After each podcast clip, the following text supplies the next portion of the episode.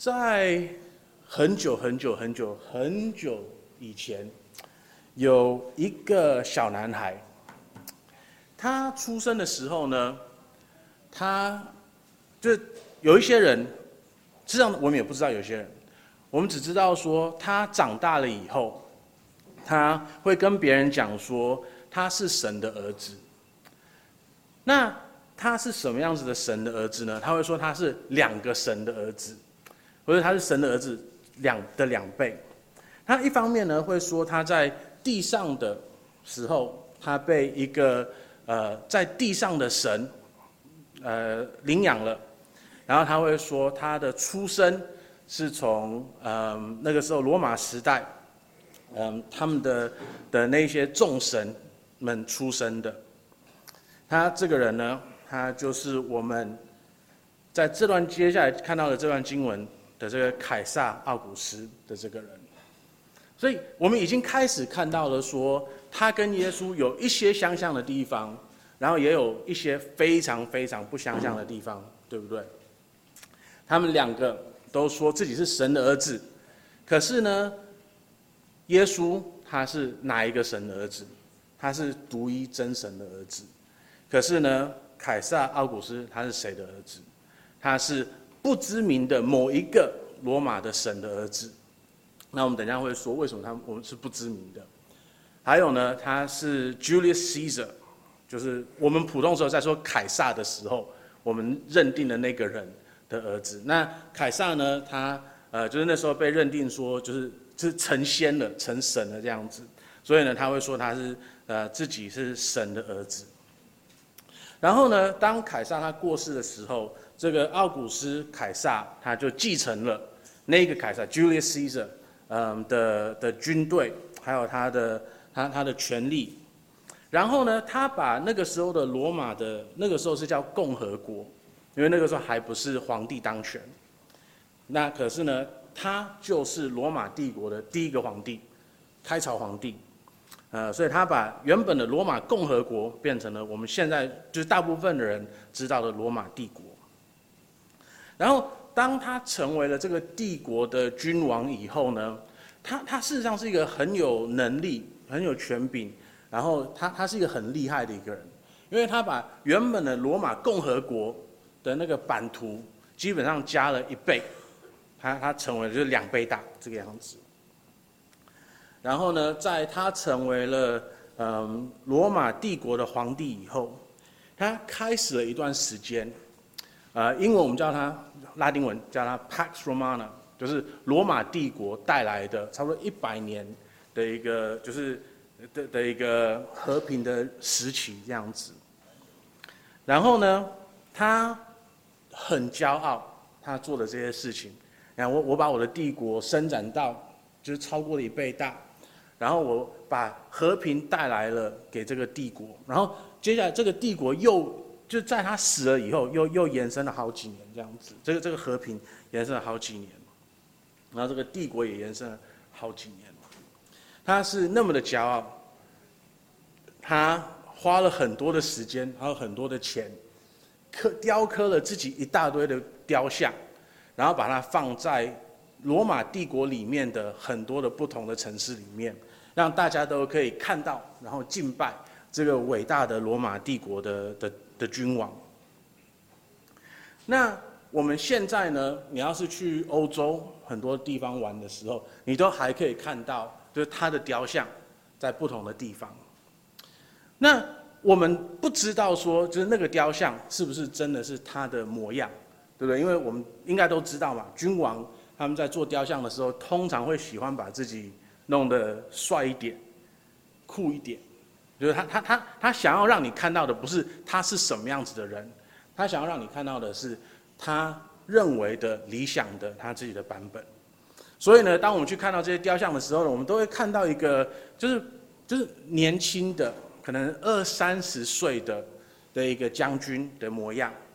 然后呢，他是他基本上都不穿鞋子的，因为在罗马帝国的艺术的的传统里面，呃，没有穿鞋子的。是代表说你是一个神的一个表达，嗯，然后呢，就是不同的雕像，它都会用不同的方式来表达说他是某一个神的儿子。所以像有些地方，他会用呃一些方式来表达说他是爱神的儿子，然后有些时候他会表达说他是 Jupiter，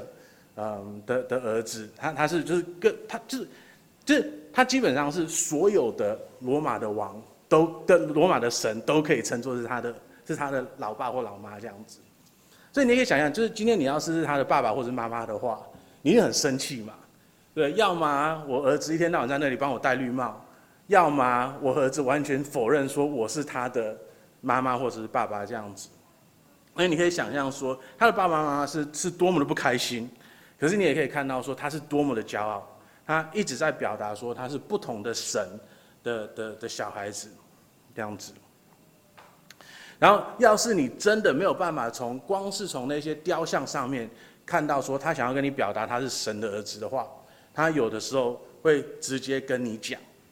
他在那个雕像的下面可能就有一个牌子，就是说奥古斯凯撒神的儿子，所以他他不只是用这些形象来表达这些东西而已，他会直接跟你讲。然后呢，当这个。小孩子，呃，凯撒奥古斯，他六十三岁的时候，呃，我们的主耶稣基督他诞生了。那我们在耶稣基督诞生的这件事情上面，我们就会看到他是一个多么不一样的的君王，多么不一样的王。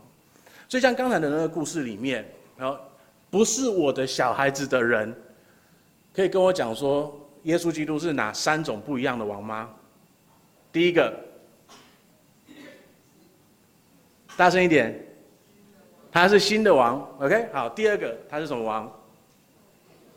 永恒的王，哎，救赎的王。然后第三个是永恒的王，OK。所以他那三种。那可是今天呢，我们看到他是一个第四种的王，他是一个谦卑的王。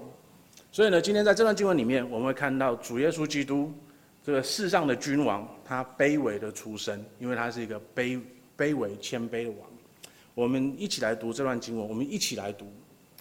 当那些日子，凯撒奥古斯都是旨意下来，叫天下人民都报名上册。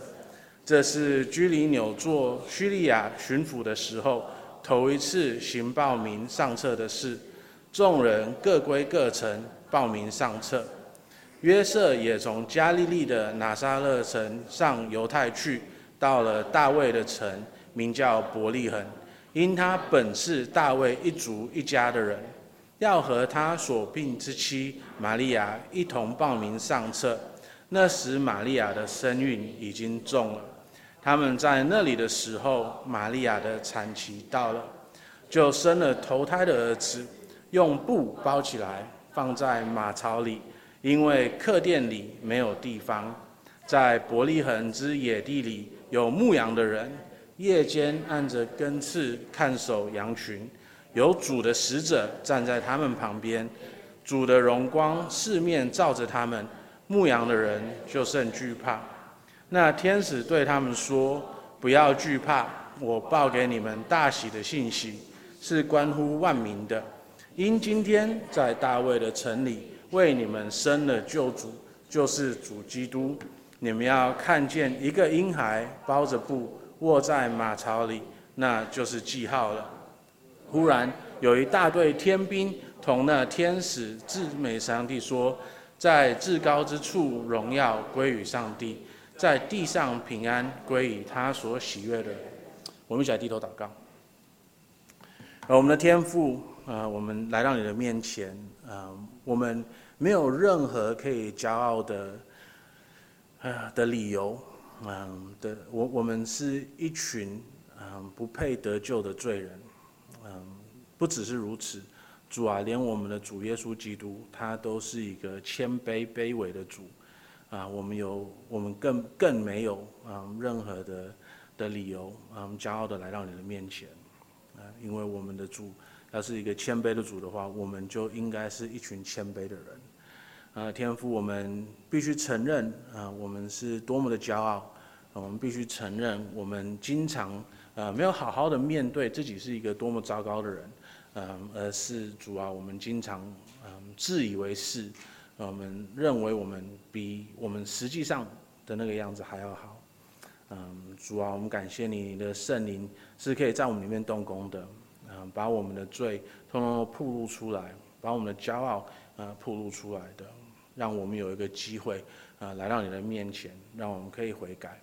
嗯，主啊，我们感谢你，当我们愿意在你面前悔改的时候，当我们愿意相信主耶稣基督是我们的救主的时候，呃，我们是一群得救的罪人了。嗯，主啊，我们也感谢你，你的圣灵会继续的在我们之间动工，嗯，让我们在每个礼拜的敬拜里面，我们在跟弟兄姐妹们互动里面，我们自己在读经还有祷告的时候，呃，我们都会得到你的造就，让我们慢慢的一步一步的。呃，成为主耶稣基督的形象啊，让我们可以成为主耶稣基督的肢体。天父啊，我们恳求你，当我们看到这一位谦卑的主的时候，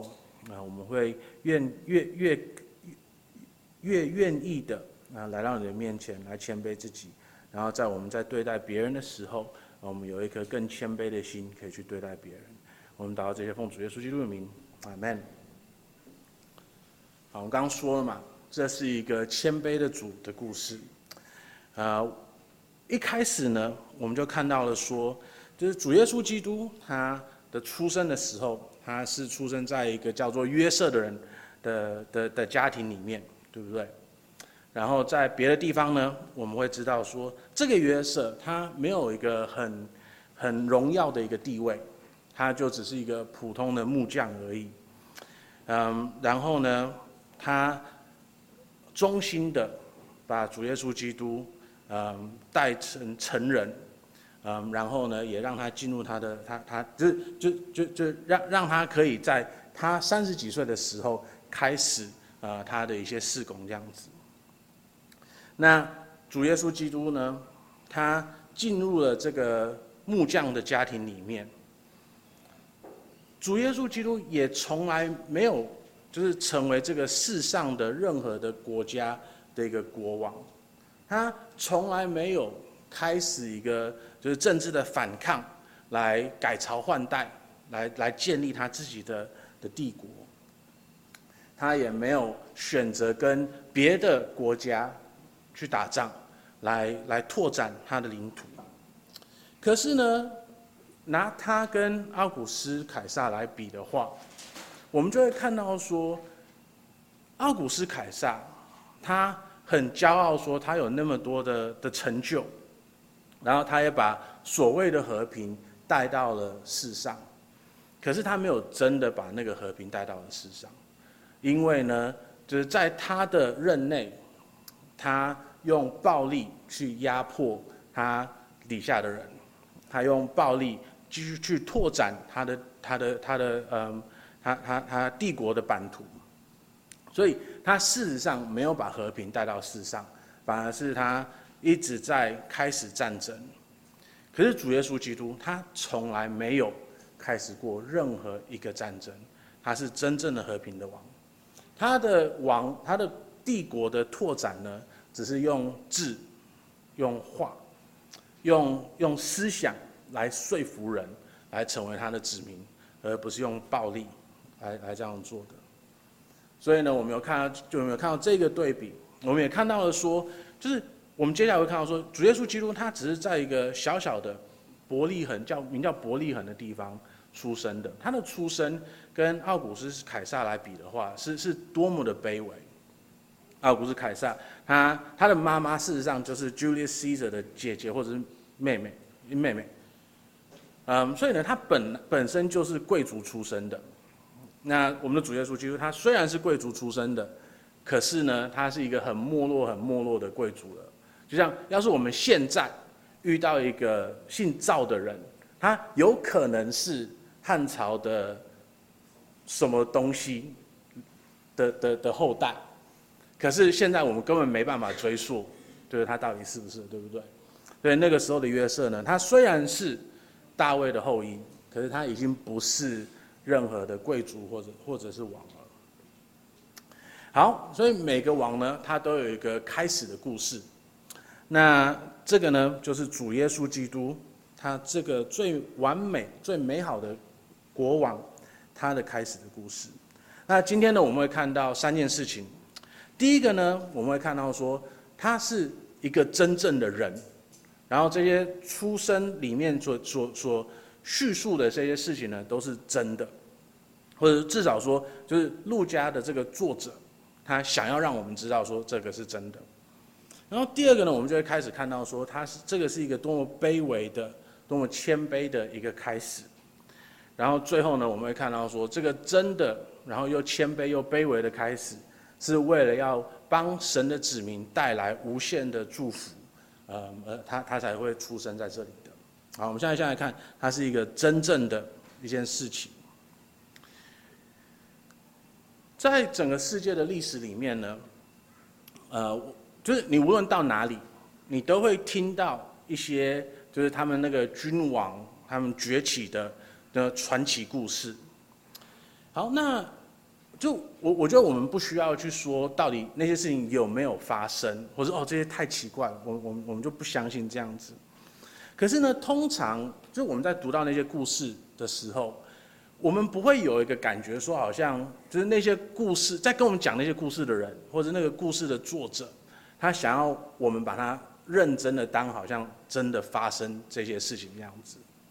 所以呢，虽然像我们的中国历史里面的《史记》里面。都会记载一堆哦，某某个皇帝他出生的时候是多么传奇或什么的。可是呢，基本上都是哦，某个人梦到了什么，呃，或者是他杀了一只什么东西，或者是有一只龙或者什么的。可是就是他他是掺杂在历史里面的。可是好像他他他们不会真的期待说你把它真的当一回事。嗯，可是呢，陆家他在跟我们讲。主耶稣基督他出生的时候，他好像很注重我们到底相不相信，说这是不是一件真的事情。因为他在这个前两节的时候，他就透露出了一个讯息给我们。他跟我们讲说，这件事情真正的发生，为什么呢？因为他可以给我们一个日期，就是我们可以去去去去找到这些东西的的一个日期。对，第二章的第一节，他就这样说：当那些日子，凯撒奥古斯都有旨意下来，叫天下人民都报名上册。这是居里纽做叙利亚巡抚的时候，头一次行报名上册的事。所以他给了我们一个很明确的时间点，就是他是在凯撒奥古斯还活着的时候，因为他有旨意下来，对不对？然后呢，他又把他就是。从这个他他是呃差不多他他是，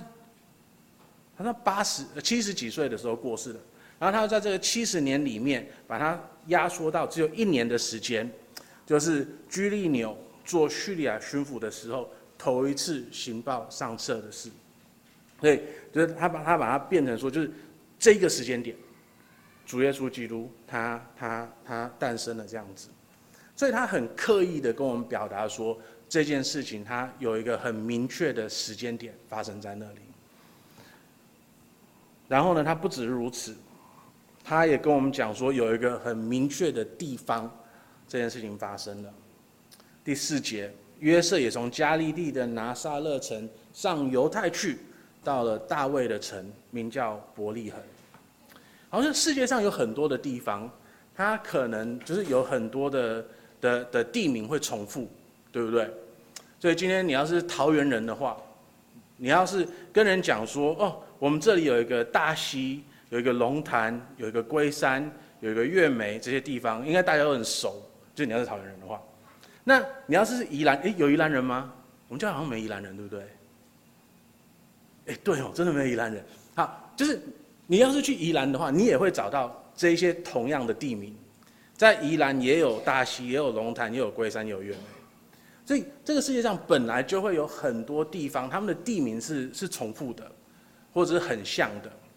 可是呢，路加他他不让你有那种猜测的的的的的可能性，他跟你讲说他是在犹太的地方，所以就等于说跟你跟你讲在桃园了，你跟你讲是犹太的地方，然后呢又不是在犹太的，就是可能的哪哪几个城里面，是一个很特定的地方，大家都知道的伯利恒。是大卫的城市的伯利恒，可能有很多伯利恒，可是只有一个是大卫的城市的伯利恒。所以路加他很想要让我们知道说，这件事情它发生的很确定的时间点是什么时候，他也很想要让我们知道一个很确定的地点，它发生的是在哪里这个样子。所以路加在这四节的经文里面，就充分的跟我们表达了说，就是主耶稣基督他诞生的这件事情是多么的。重要的，让我们去认定它是事实的这件事情，他想要，就是，就要要是我要写说，主耶稣出，主耶稣基督出生了，然后这个是事实，我们就用粗的笔，然后又用那个斜体去写说，对，这件事情是真的的这件事情。那我们也要记得说，路加他一开始要写这个福音书的时候，他的初衷是什么？路加福音第一章第一节到第四节，他是这样写的：提阿非罗大人啊，有好些人提笔作书，述说在我们中间所成就的事，是照传道的人从起初亲眼看见，又传给我们的。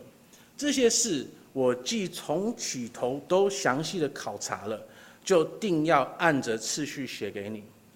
第四节，使你知道所学之道都是确实的。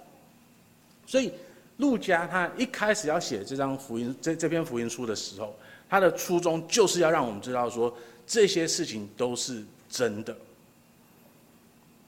然后他是多么的详细，他多么的小心的去考察了这些事情，他他他一直去看，去去访问那些真的有在主耶稣基督旁边的人，就就真的眼见这些事情有发生的人，来把他们所看到的事情把它写下来。让我们知道说这件事情是事实。那这个注重它是事实的事情呢，它就是我们整个基督教也是传承了，就是这个重点。因为你要是去看任何的呃信经的话，它里面都会包含说，就是哦，主耶稣基督是在谁的手下死的。对不对？OK，那就是要让我们知道说，它是在历史里面真的有发生过的一件事情。它不是人乱编的，它不止它它不是一个随便拿来的一个传奇故事而已，而是它是一个事实，它真的有发生了。那保罗也跟我们说，就是这些事情的发生的的的事实性多么重要呢？就是他要是没有真的发生的话，那我们所信的通通都是虚无的，都是空虚的。所以，当我们的朋友们，或是我们的家们呢，家人们来跟我们说，就是哦，就是你不用信的那么深呐，哦，就是这个东西是帮助人的，每每个宗教就是就是就是帮助人为善的这样子而已。他把我们的宗教变成一个好像哦，就是能够帮助你变成一个比较好的人而已。然后他是不是事实？事实上只是一个次要的事情而已，次要的东西而已。那我们必须回答他们说，我们的信仰是真的，它不是虚无的，它它不只是一个可以帮助我的东西而已，而是它真的在历史里面有发生过，因为它。因为他要是没有发生过的话，那我们信的就是妄信。那我也觉得说，当我们看到这篇经文的时候，就是他他事实上是一个很赶的叙述，对不对？因为他他把它写的很很很精准，然后所以呢，就是那个时候的人，他他读了这篇这篇经文以后，他是可以去问说，哎，那个奥古斯凯撒，他那个时候到底有没有？叫大家来上册，就是就是报户口的概念。OK，那那这个人，这个居利纽，他是不是真的是叙利亚的巡抚？他是不是在那里当过官的这件事情？就是有很他他把他写的那么多，就变成说他有很多的细节是我们人可以去考察的。那他不怕你考察。那对我来说呢，这就这这就这就表达了一个说他是真的在讲事实的，因为。你要你要说谎的话，你通常都要把它说的模棱两可，对不对？所以今你要是去找一个算命的人，然后你跟他说哦，明年会发生什么事情，或者哦你觉得怎么样，他一定给你说的好像比较模糊一点，让你让你觉得说哦，好像可能也可以这个样子，或者是什么的，或者是你的小朋友他做了一件不应该做的事情，然后你问他说，就是你有没有做，他可能会回答你什么？哦，好好好像有吧，或者哦，好，我好像忘记了，对不对？就是让你没有办法去考察他，那他就没，你就没有办法知道他是不是真的。可是陆家他很敢，他直接把这么多的细节写在他的这个文件里面，他就是不怕你考，他就是不怕你去问说这些事情到底有没有发生过。所以这个对我来说也增加了它的可信度。那这个事情呢，它到底为什么那么重要？我们为什么一定需要知道说它是真的呢？因为我们接下来以后会看，就是第第第三个会看到的是，这这个带给我们极大的祝福。可是，在我们去看它是多么大的祝福以前，我们必须要来看说它是一个多么的。多么卑微的一个出生！如果我们来我们的第二点，我们要看到说，耶稣基督他的出生是一个卑微的出生。所以呢，约瑟他从加利利到拿撒勒呃的拿撒勒城去犹太去，然后到了大卫的城，名叫伯利恒，啊，因他本是大卫一族一家的人。啊，那很明显的就是他虽然回到了他就是他的祖地，可是呢，他已经跟那个祖地没有任何的。的的连结了，对不对？就像，嗯，我相信，嗯，我们家虽然是本省人，可是我们也是从大陆那边过来的。我爸，我们是哪里来的？我们是大陆哪里来的？闽南吗？河南。OK，这样我我我连河我是哪里来的我都不知道。可是要是哪一天我需要回河南去。然后我跟我我就走在路上说，哎，有没有同亲啊？有没有同宗的人？你你你们可不可以让我们住你那里一晚？不可能嘛，对不对？因为我们已经离那里，就是离开那里太久了，没有人认识我们了。所以呢，约瑟他到了加利利，他他没有办法找到他的亲戚，去去跟他们一起住，他他只能就是。去去去找一个随便可以住的地方。那虽然他的太太已经怀孕了，而且我们我们可以看到的是，他快要出快要生小孩子了，对不对？他他这里特别的讲讲说，就是他的身孕已经重了，是是是看得到说快要生的那个时候了。那就是大家应该还记得，就是利亚她去年，呃，上上年，就是七月左右的时候。就是九月左右的时候，就快要生一眼的时候，他就已经，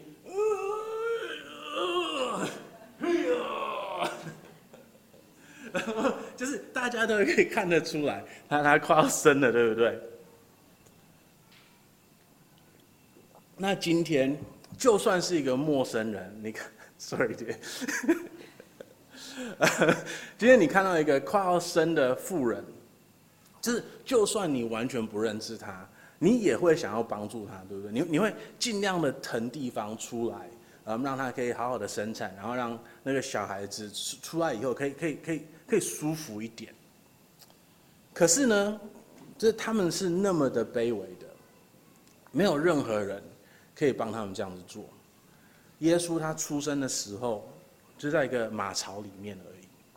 他他就只能被放在一个马槽里面。然后可能就只是一些稻草啊什么的，成为了他的他的小床这样子。所以在在那个状况里面，我们就已经看到他是多么卑微的一个状况了。那可是小孩子出生以后呢，我们是不是会期待说家人都在旁边，然后我们大家都可以庆祝说哇，这个小孩子出生了，然后有朋友跟我们一起庆祝说哇，这个小孩子出生了。可是呢，像刚才我们在那个嗯。经文里面，还有以轩帮我们讲的那个故事里面，是谁在他的旁边？是一群牧羊人，毫不相似的牧羊人。然后以轩刚刚有说，就是那些牧羊人，他们的他们在那个时候的身份呢，是非常的卑微的。他们就是啊，他们基本上是没有家的，因为他们常年的要在外面陪着那些羊，嗯，然后他们他们没有办法，就只有来卖羊的时候才能进城里面，所以他们是没有地方洗澡，他们没有地方可以打理自己的，嗯，他们就是全年都是露营，这样活在那里这样子，然后就是你可以想象嘛，就是。一年都没有洗澡，然后又是牧羊，他们就是跟羊一起睡的。嗯，现在冬天很多人应该喜欢吃羊肉卤，对不对？那可是羊它它就是有一股骚味，然后我我们煮羊肉炉的时候，我们已经尽量避免那个骚味了。可是你一定还是吃得出来，就是有些人就喜欢那个骚味。可是要是你要想想说，它是一个没有处理过的，而且不只是小羊，它是大羊，然后又是没有我们现在。那种牧羊的技术可以让它们比较干净一点，就是那个味道会多重吗？所以你也可以想象说，这这些牧羊人他们的日常生活是是多么的困难的，然后他们是多么的让觉人觉得他们是低下的，然后他们他们去藐视他们的。那可是呢，偏偏是这一群让人觉得低下的人，让人藐视的人。他们成为了我们救主，就是第一个去见证我们救主出生的人。有主的使者站在他们的旁边，主的荣光四面照着他们，牧羊的人就甚惧怕。那天使对他们说：“不要惧怕，我报给你们大喜的信息，是关乎万民的。因今天在大卫的城里为你们生了救主，就是主基督。你们要看见一个婴孩。”包着布卧在马槽里，那就是记号了。然后呢，在他们看到了一大队的天兵在那里荣耀神的时以后，他们就做了一个决定，他们要去找这个记号，他们要看到一个婴孩包着布卧在马槽里，来看说这个救主他是真的出生了。所以他们虽然是那么卑微的。他们在人的眼眼里是那么的低下的，是那么脏的，是那么恶心的，可是他们却成为了我们主耶稣基督他诞生以后第一个为主耶稣基督做见证的人的。所以不只是我们的主是卑微的，连为他做见证的人也是卑微的。我就是在英国的时候，我我其中一份工作。是为了，是是为嗯，就是呃内地会的的宣教做动员的，所以我每一年都会参加他们的年会。然后我我就是第第一次我参加的时候，就就有一件事情对我来讲震撼很大，就是我我可能就是跟一个老阿公或者老阿妈在聊天，然后他们真的毫不起眼，你你看不出来他们任何特别的地方。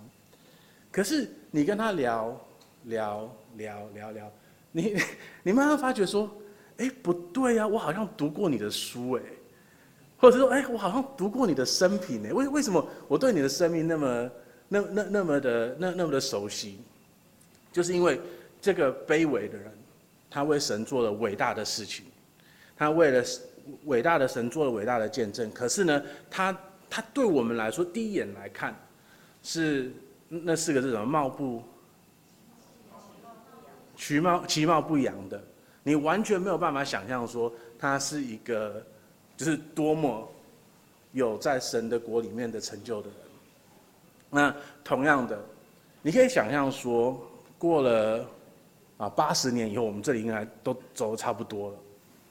过八十年以后，你在天国里面，你。跟某一个看起来像中东的人，中东那边来的人聊天，然后你聊啊聊啊聊啊，然后说：“哎，不对耶，你你你是你是那个牧羊人吗？”就你可以想象那个情景吗？对那个牧羊人来说，他他在这篇经文里面根本没有名字，可是他的荣耀被记载下来了，那是不是？对我们来说，当我们可以谦卑的去服侍主，把他的福音传给别人的时候，把他的国带到别的地方的时候，我们是不是也会经历到同样的荣耀呢？虽然我们看起来就是普通人而已，可是我们却有一个机会参与在这个世界上最大的、的、的、的最美好的一个计划里面，它超越了我们应得的荣耀。因为我们要记得，就是神根本不需要让我们参与这个计划里面，可是他让我们参与这个计划。对卑微的人有一个谦卑的主，然后我们的谦卑的主。也让我们可以作作为他的见证，让他真正来到这个世上，他真正的会把他的国带带到这个世上的这个事实带到地极。那为什么这是多那这真的那么重要的一个讯息呢？第十四节，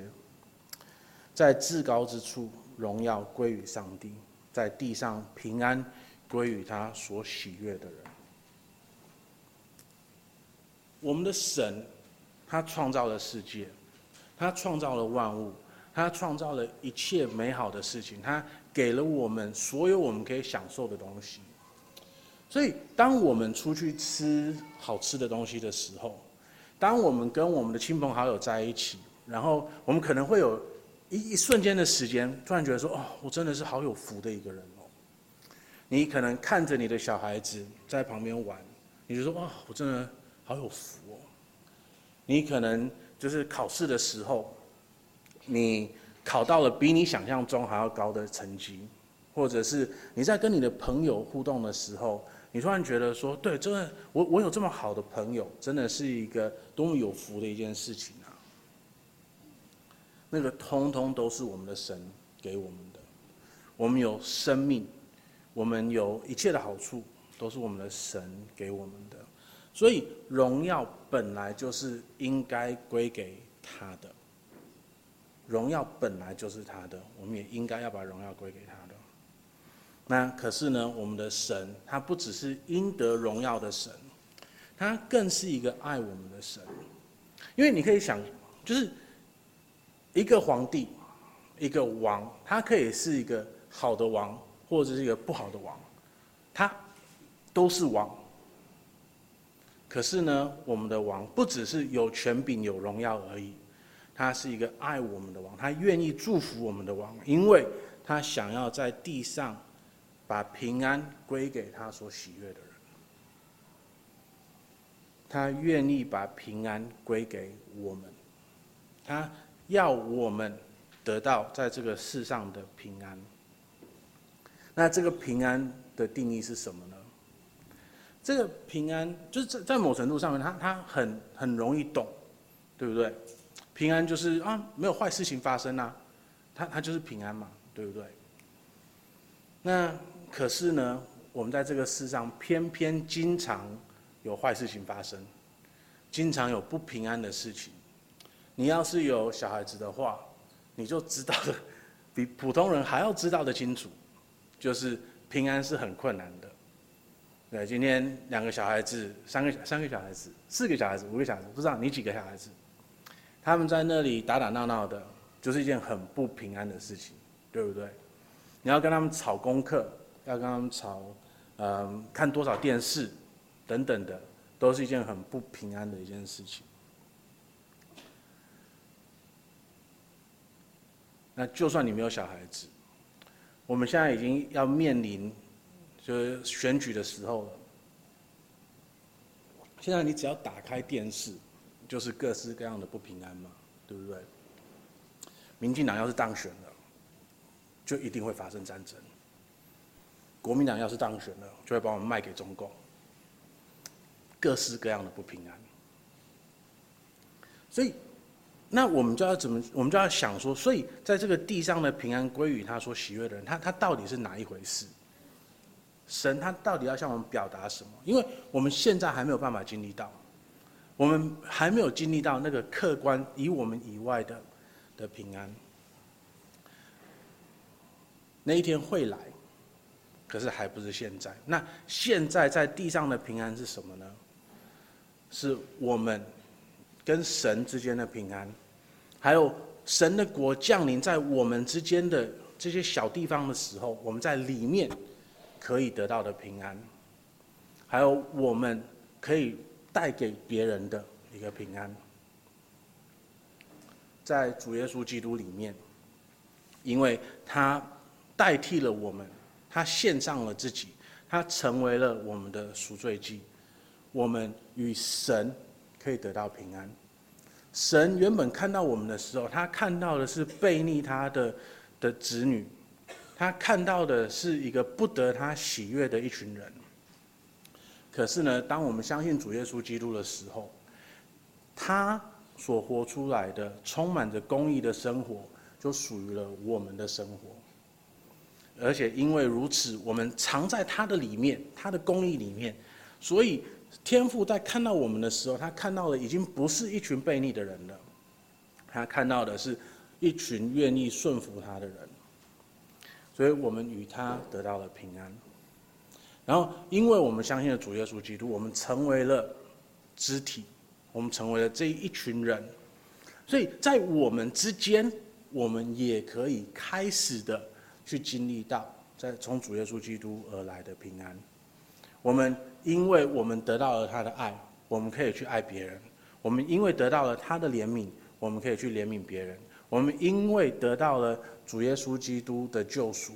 所以我们可以帮助别人去更认识他。然后在认识他的时候呢，也自己他们可以可以找到救赎。然后因为他们经历了这种爱，所以呢，他们自己也可以成为爱人的人。然后我们。可以把这个爱带给我们周遭的人。当我们在我们的职场里面，在我们的家庭里面，我们选择用主耶稣基督的方式去对待人的时候，当我们记得说我们是一群救赎的罪人的时候，被救赎的罪人的时候，而以更有怜悯的心去对待别人的时候，我们就把主耶稣基督的福音带给他们。让他们可以经历到一些些的这个地上的平安。嗯，这这我我我通常不太爱说，就是我多好。嗯，可是我觉得这个是需要说的，呃，而而且他不是真的在说我我多好。嗯，就是最近有几次这种事情，嗯，我我因为我我我我有跟大家分享过，就是我是一个走到哪里聊到哪里的。嗯，所以经常会跟陌生人聊天这样子，然后有几次就是我们可能聊了十到十五分钟以后，我我才让他们知道说我是教会的牧师，然后因为我我就想说，可能这样子聊过以后有机会可以分享福音给他们，然后他们就说哦，难怪哦，就是气质不一样这样子。那这个到底是好事还是坏事，我也不知道。嗯，可是对我来说，他他就是一个。我有表达出一个不一样的东西，嗯，然后他们有察觉到，那他们也一直在想说，为什么这个人不一样？然后我跟他们说，哦，我是教会的牧师，我是基督徒的时候，嗯，他们才知道说，哦，原来是因为这个而不一样。那我们有没有可能性，就是我们每一个人，在我们知道了。说主耶稣基督，他两千年前真的来到了这个世上，他真的成全了，就是福音的美好的一切以后，然后呢，我们自己经历了这个福音，然后我们成为了跟他一样谦卑的人以后，会不会开始有人在看到我们不一样的生活？他们可能第一时间根本不知道为什么，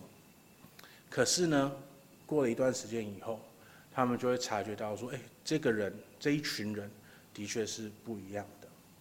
让我们把神的国带到每个人的生活里面。我们一起来低头祷告。